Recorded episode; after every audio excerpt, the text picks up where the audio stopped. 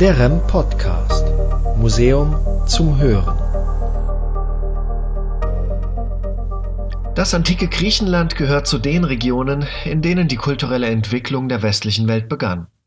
Philosophie, Literatur, Wissenschaft, Kunst oder etwa Politik waren maßgeblich von der griechischen Kultur geprägt, die wiederum selbst zahlreiche Einflüsse aus dem Orient aufnahm und weiterführte.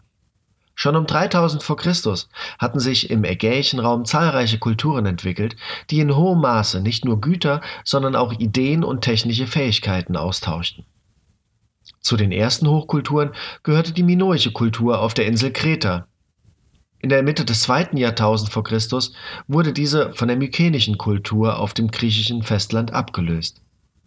Das ist noch eine lange Zeit, bis in Athen im 5. Jahrhundert jene herausragende Blütezeit anbrach, die wir vermutlich alle vor Augen haben, wenn wir an das antike Griechenland denken. Die Griechen der Antike bildeten allerdings nie eine politische Einheit. Unzählige Stadtstaaten mit eigenen Regierungen, Gesetzen und Währungen vertraten jeweils ganz eigene Interessen und waren teils erbitterte Gegner. Herzlich willkommen zur ersten Folge unseres REM-Podcasts. Mein Name ist Norm Schäfer und ich spreche jetzt mit Dr. Claudia Braun, Leiterin der Antikensammlung in den Reichsengelhorn-Museen, über die faszinierende Welt des alten Griechenlands. Es ist ein langer Zeitraum vom dritten Jahrtausend bis zum ersten Jahrhundert vor Christus mit zahlreichen Kulturen, die aufeinander folgten oder nebeneinander lebten. Welche Gemeinsamkeiten gab es denn zwischen den einzelnen Kulturen? Gemeinsamkeiten lassen sich in jedem Fall in der Religion fassen. Wir kennen zum Beispiel Tontäfelchen aus der minoisch-mykenischen Kultur, die bereits Gottheiten nennen, die wir dann wiederum von den sogenannten klassischen Griechen kennen. Ähm, die Hauptgötter der alten Griechen, die auf dem Olymp sitzen, ähm, Zeus, Hera und ihre Geschwister, ihre Nachkommen. Ähm, die Religion ist wirklich ein verbindendes Element durch alle Epochen und durch alle Regionen. Das Besondere an den griechischen Göttern ist, dass sie nicht nur eine menschliche Gestalt haben, sondern dass sie auch komplett menschliche Verhaltensweisen an den Tag legen. Das wird ja besonders in den Epen von Homer, aber auch in den Geschichten zum Teil von Hesiod, der zum ersten Mal diese Familien, das Familiengeflecht der griechischen Götter auch erläutert hat. Diese Götter sind neidisch, sie sind eifersüchtig, sie sind rechthaberisch. Sie können auch freundlich sein, aber sie können auch untereinander sich die Butter nicht vom Brot gönnen. Und deshalb ähm, ist das so etwas Besonderes. Sie sind quasi dem Menschen in gewisser Weise nahe, aber sie sind äh, auch gefürchtet. Also mhm. man muss schon sein Verhalten danach ausrichten, dass ich das Wohlwollen der Götter und Göttinnen mir äh, er, ja, erhoffen kann.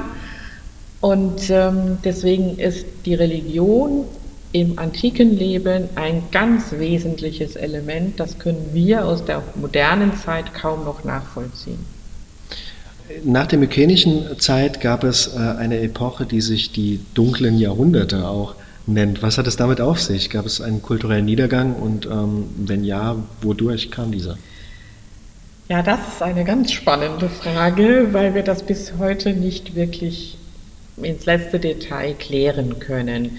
Wir setzen auch in allen Publikationen diesen Begriff dunkle Jahrhunderte mittlerweile in Anführungszeichen weil es sich doch durch Grabungsbefunde herausstellt, dass nicht alles so im Niedergang begriffen war, wie man das ursprünglich annahm. Tatsache ist, dass es tatsächlich in den Befunden, die wir ähm, bislang ausgegraben haben, eine Zerstörung nachweisen lässt. Wir können davon ausgehen, dass wohl auch Naturkatastrophen eine Rolle gespielt haben. Vielleicht spielen die ominösen Seevölker, die da durch verschiedene Schriftzeugnisse aus dem gesamten Mittelmeerraum äh, geistern, auch in Ägypten zum Beispiel, ähm, spielen die eine Rolle, wobei wir bis heute noch nicht festlegen können, wer genau sind diese Seevölker, wo kommen die her. Und ähm, dann haben wir einen wirtschaftlichen Niedergang. Wir haben tatsächlich festgestellt, dass Schriftzeugnisse ganz stark zurückgehen und quasi eine Schrift sich erst wieder im 7. Jahrhundert entwickelt durch den Einfluss des phönikischen Alphabetes. Ähm, und dass es da tatsächlich unruhige Zeiten gegeben hat mit allen Begleiterscheinungen. Aber was wirklich Aus, das auslösende Moment für diese gesamte Epoche war, wird sich vielleicht auch nicht mehr feststellen lassen. Vielleicht ist es eine Mischung aus vielen verschiedenen Faktoren, die dazu geführt haben, dass wir eine, ja, einen Zeitraum haben, der eben nicht so von einer strahlenden Hochkultur geprägt ist wie vorher. Und danach, genau, weil die strahlende Hochkultur fängt auch wieder nach diesen genau. äh, sogenannten dunklen Jahrhunderten mhm. auch wieder an. Und was veränderte sich nun? Ja. Wir haben also nach den dunklen Jahrhunderten sprechen wir in der Forschung von der, ja, ich nenne jetzt mal eine, die geometrische Epoche, das ist so ab dem 10. Jahrhundert ungefähr, dann setzt so allmählich ein wirtschaftlicher Aufschwung ein. Ähm, Korinth wird dann, wie gesagt, führend. Und dann die wirkliche Blütezeit, die das, was so jeder von der Schule auch noch kennt, ist natürlich das fünfte Jahrhundert vor Christus. Und da ist Athen unangefochten oder fast unangefochten an der Spitze. Die Spartaner sehen das natürlich ein wenig anders. Ähm, aber Athen kann seine Position nicht nur als politische Macht entsprechend ausbauen, sondern es ist einfach auch kulturell führend, weil in Athen in jener Zeit so viel sich neu entwickelt. Und alle Regionen, in denen Griechen saßen, und das ist ja nicht nur das heutige Griechenland, sondern wir können ja bis ans Schwarze Meer gehen, wir können an die kleinasiatische, heute Westküste der Türkei gehen, wir können ähm, nach Westen gehen, nach Unteritalien, Sizilien, Südfrankreich bis also quasi an die Säulen des Herakles. Äh, in Nordafrika, überall sitzen Griechen und diese Kultur wird dadurch auch entsprechend verbreitet. Das heißt, äh, wie sitzen die Griechen dort? Sind das äh, Kolonien? Die sogenannte Kolonisation durch die Griechen setzt ja schon im ja, hauptsächlich im 7. Jahrhundert ein, obwohl es auch schon Vorläufer im vorigen Jahrhundert gab. Ähm, und man hat da eben Kolonien in Form von Städten gegründet, mit einem nicht nur ein Stadtgebiet, sondern eben ganz wichtig ist auch ein Umland, denn das brauche ich ja, um die Bevölkerung zu versorgen mit Lebensmitteln, mit Nahrung. Und ähm, dort äh, werden je nach äh, Mutterstädten entsprechend auch die jeweilig geprägte Kultur verbreitet. Aber wichtig war, es sind zum Teil auch zunächst Handelsniederlassungen gewesen, die sich dann zu Städten entwickelten. Also es sind immer Städte dann, die letztlich daraus entstehen und nicht irgendwelche bescheidenen Siedlungen. Also das waren ja auch schon Städte, wie, ähnlich wie hier in Mannheim, mit einem mhm. quadratischen Grundriss, die, die, man aber heute so nicht, nicht mehr macht. Aber ja. einige dann wahrscheinlich ja. da schon. Das, ähm, man hat natürlich ähm, das heutige Stadtbild von Mannheim, vor allen Dingen eben das in der Innenstadt, außen sieht es ja aus wie überall, aber das, was uns ausmacht, die quadratische, äh, den quadratischen Häuserblockverlauf, den gibt es eben schon in der Antike. Und äh, da wird gerne darauf verwiesen, dass da der Architekt und Baumensch Hippodamos von Milet der Erfinder sei, aber dem ist nicht so ganz äh, entspricht nicht ganz der Wahrheit, weil wir haben solche rechtwinkligen Straßenkreuzungen äh, und Anlagen von Städten ja auch schon äh, vor ihm. Also und viele dieser Kolonien haben dann natürlich einen Grundriss erhalten, der äh, ja einfach ein geregeltes äh, Aussehen hat, auch insofern, dass man genau darauf geachtet hat, welche Flächen sind für den öffentlichen Raum zuständig, welche für Wohnraum, welche für Handwerker oder Produktion und welche für Kult, also Religion. Du hattest vorhin angesprochen, wo überall die Kolonien waren, also mhm. man war im gesamten Mittelmeerraum, im Schwarzen Meerbereich. Äh, das heißt, es gab äh, eine ganze Menge an Kulturkontakten, an Kulturtransfers und doch sprachen die Griechen auch gerne von den Barbaren, von den anderen. Ja. Ähm, wie wie äh, hob man sich von, diesen, von diesem anderen ab? Die Griechen verstanden sich ja nie als politischer Staat. Also es gab nicht das Griechenland, sondern es gab damals verschiedene Stadtstaaten, äh, die sich je nach Situation entweder zusammengetan haben oder zusammen ja, gegen jemanden Krieg geführt haben oder die sich untereinander bekriegt haben.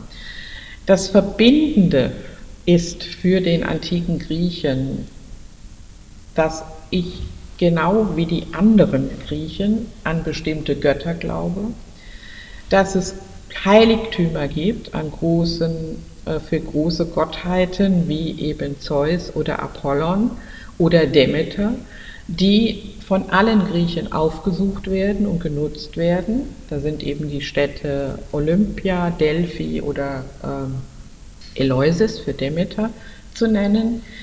Das heißt, ich habe eine gemeinsame Religion und ich habe eine gemeinsame Sprache. Und diese Sprache unterscheidet sich von allen anderen.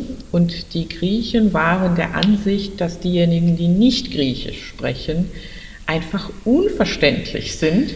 Und daher rührt dann eben auch das Wort Barbar.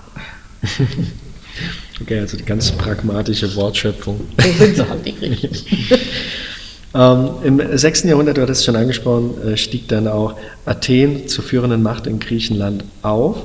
Ähm, und hier wurden erstmals sozusagen, oder hier wurde erstmals die Macht der adligen Familien, der Aristokratie äh, sozusagen aufgebrochen und so etwas ähnliches wie eine Demokratie geschaffen. Es wird ja ganz oft auch äh, ganz stark genutzt. Griechenland als Wiege Europas, Griechenland als Wiege der Demokratie. Ähm, trifft, das, trifft das so zu oder wie würdest du das einschätzen? Also die ähm, Machtkämpfe der Adligen untereinander, das wurde manchmal unter dem Deckmäntelchen der Beteiligung des Volkes geführt, aber im Grunde ging es eigentlich nur darum, die eigene Macht jeweils äh, auszubauen. In der Tat ist aber die Demokratie etwas, was im antiken Griechenland entstanden ist. Nur müssen wir uns vor Augen führen, dass es ein wenig anders aussieht als was, was wir heute unter Demokratie verstehen. Es gab die Beteiligung der Bürger und ich sage jetzt bewusst die männliche Form. Denn am demokratischen Geschehen durfte nur der männliche Vollbürger in Athen zum Beispiel teilnehmen. Frauen, Sklaven und Fremde, die dort in der Stadt lebten und arbeiteten, waren davon ausgeschlossen. Das heißt, eigentlich haben nur so 10 bis 15 Prozent der Einwohner von Athen Demokratie gelebt. Dennoch äh, bleibt es unbenommen, dass ähm, ja, es tatsächlich dort in Athen zum ersten Mal ein solches Element gegeben hat, dass ich versuche, die Bürger an diesem ganzen Prozess oder in diesen Prozess mit einzubinden. Ähm, das hat mal mehr oder weniger gut funktioniert, wie überall. Und äh, es bleibt das äh, Diktum von Winston Churchill, von allen schlechten Staatsformen ist Demokratie die beste.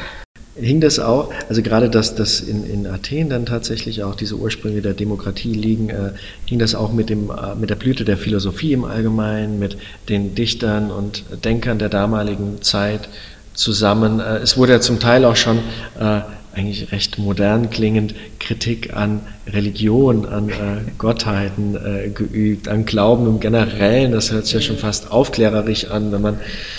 Ich glaube, dass, äh, dass die, diese ganzen philosophischen Strömungen haben nicht die Demokratie in ihrer Entwicklung ähm, begründet, sondern umgekehrt. Äh, durch dieses demokratische Staatswesen konnten sich solche Philosophien auch, ähm, ja, konnten gestaltet werden. Und es war schon etwas Besonderes, dass man da überhaupt es wagte, öffentlich Kritik an Religion zu äußern.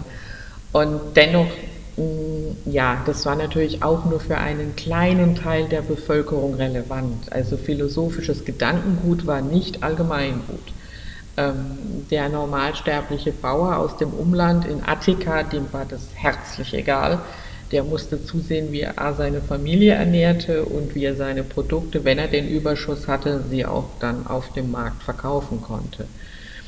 Dennoch ist unbenommen, dass ähm, die Möglichkeiten geschaffen worden sind durch den Wohlstand und diese hochstehende kulturelle Blüte, dass sich Philosophenschulen entwickelt haben, und zwar nicht nur in Athen, sondern übrigens auch in Süditalien. Elea ist eben auch so eine Hochburg der Philosophie.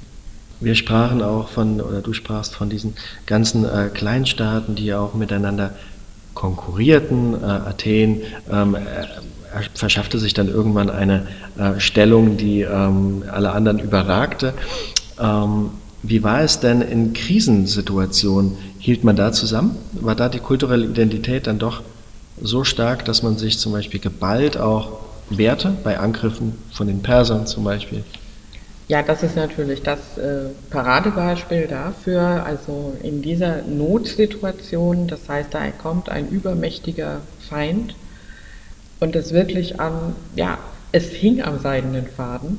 Ähm, da war man sich dann wieder einig, aber kaum war das, diese Gefahr gebannt, äh, ging das mit der, ja, wir nennen das heute Kleinstaaterei und äh, Eigenbedürfnisse waren äh, wieder von vorne los und die Perser haben das übrigens sehr geschickt auch zum Teil ausgenutzt. Sie wussten, die Griechen untereinander sind nicht immer eine Einheit und sie haben durch ja, Geldzahlungen auch schon mal so ein bisschen die Meinung beeinflusst und äh, für ihre Zwecke dann auch ausgenutzt. Und, ähm, und dass man tatsächlich sich auch untereinander wirklich ähm, in größere Kriegshandlungen begeben hat, zeigt ja dann auch der Peloponnesische Krieg, ähm, wo Sparta ganz klar mit seinen ja, Verbündeten gegen Athen äh, aufgestanden ist und Krieg und dieser Krieg hat wirklich sehr hohe Verluste für alle Beteiligten gebracht. Man muss sich übrigens auch immer wieder klar machen, dass Krieg in der Antike etwas sehr, sehr Alltägliches gewesen ist. Immer war irgendwo Krieg. Wenn es ein kleiner war oder ein großer war, egal. Eigentlich mussten alle Männer äh, permanent äh, ja, in äh, Bereitschaft sein, um entsprechend für ihre Heimatstadt in den Krieg ziehen zu können. Kommen wir jetzt mal kurz zu von der kulturellen Blüte, mhm. von der mhm. absoluten zum langsamen Ende mhm. des äh, antiken Griechenlands bzw. der Blüte. Was passierte mit den Makedonen auf einmal? Also die Griechen hatten sich im Laufe der Jahrhunderte untereinander in ihren jeweiligen Kämpfen gegeneinander doch so verausgabt, dass ein Niedergang in gewisser Weise nicht zu leugnen ist. Und nun ist das so, dass im Norden der griechischen Halbinsel, beziehungsweise wir würden das ja heute auch, äh, ja, manche nennen das ja auch Balkan, äh, in der Region Makedonien äh, kommt es zu einem, ja, einem Machtzuwachs des Königshauses unter Philipp II. zunächst, der dann auch ähm, seine, ja, sein Territorium immer weiter nach Süden ausdehnt und äh, die Griechen dann auch entsprechend besiegt. Und er sie dann aber wiederum versammelt, weil man erneut gegen die Perser vorgehen will. Ob das jetzt strategisch so klug war, sei dahingestellt. Ähm, aber Philipp stirbt und sein noch deutlich junger Sohn Alexander erbt den Thron und er wird es dann sein, der tatsächlich einerseits Griechenland unterwirft, komplett unterwirft unter seine Macht und dann tatsächlich den Sprung über den Bosporus wagt und das, Grieche, das persische Reich dann besiegen wird. Ähm, wie bei vielen Hochkulturen ist es so, dass es eine Zeit kommt, wo dieses hohe Level sozusagen nicht mehr eingehalten werden kann, aus unterschiedlichen Gründen, und man dann mit diesem Niedergang sich konfrontiert sieht. Und ja, oft führt es eben dazu, dass es dann eine andere Macht kommt, mhm. die dann das Ganze übernimmt. Und in diesem Fall ähm, war, klopften dann schon einige genau. an der Tür. Genau. Und Griechenland sollte sich dann, also wurde ja dann in die nachfolgenden Kämpfe nach Alexanders Tod der sogenannten Diadochen, das sind seine ehemaligen Generäle, die sich dann das riesige Reich Alexanders des Großen untereinander aufteilen. Und Griechenland wird dann Teil eines dieser Reiche und bleibt dann aber politisch bedeutungslos und letztlich ist es auch nur ja, ein, wie eine Art Provinz anzusehen. Und das Ganze kulminiert dann in, der, in dem Faktum, dass als die Römer sich nach Griechenland ausbreiten, es keine große Gegenwehr letztlich geben kann. Und Griechenland wird von den Römern zu einer Provinz offiziell eingerichtet. Und ja, die ganze Politik wird anderswo entschieden, aber eben nicht mehr in Athen oder sonst wo. Und damit ziehen wir einen Schlussstrich in der heutigen Podcast-Folge. Wir werden äh, weitere Podcasts zu den Etruskern und Italikern machen. Wir werden ähm, auch noch auf den Orient eingehen, auch ein wichtiges Segment in der Ausstellung Glanz der Antike. Ähm, schaltet wieder ein. Wir freuen uns drauf. Vielen Dank. Ciao. Vielen Dank.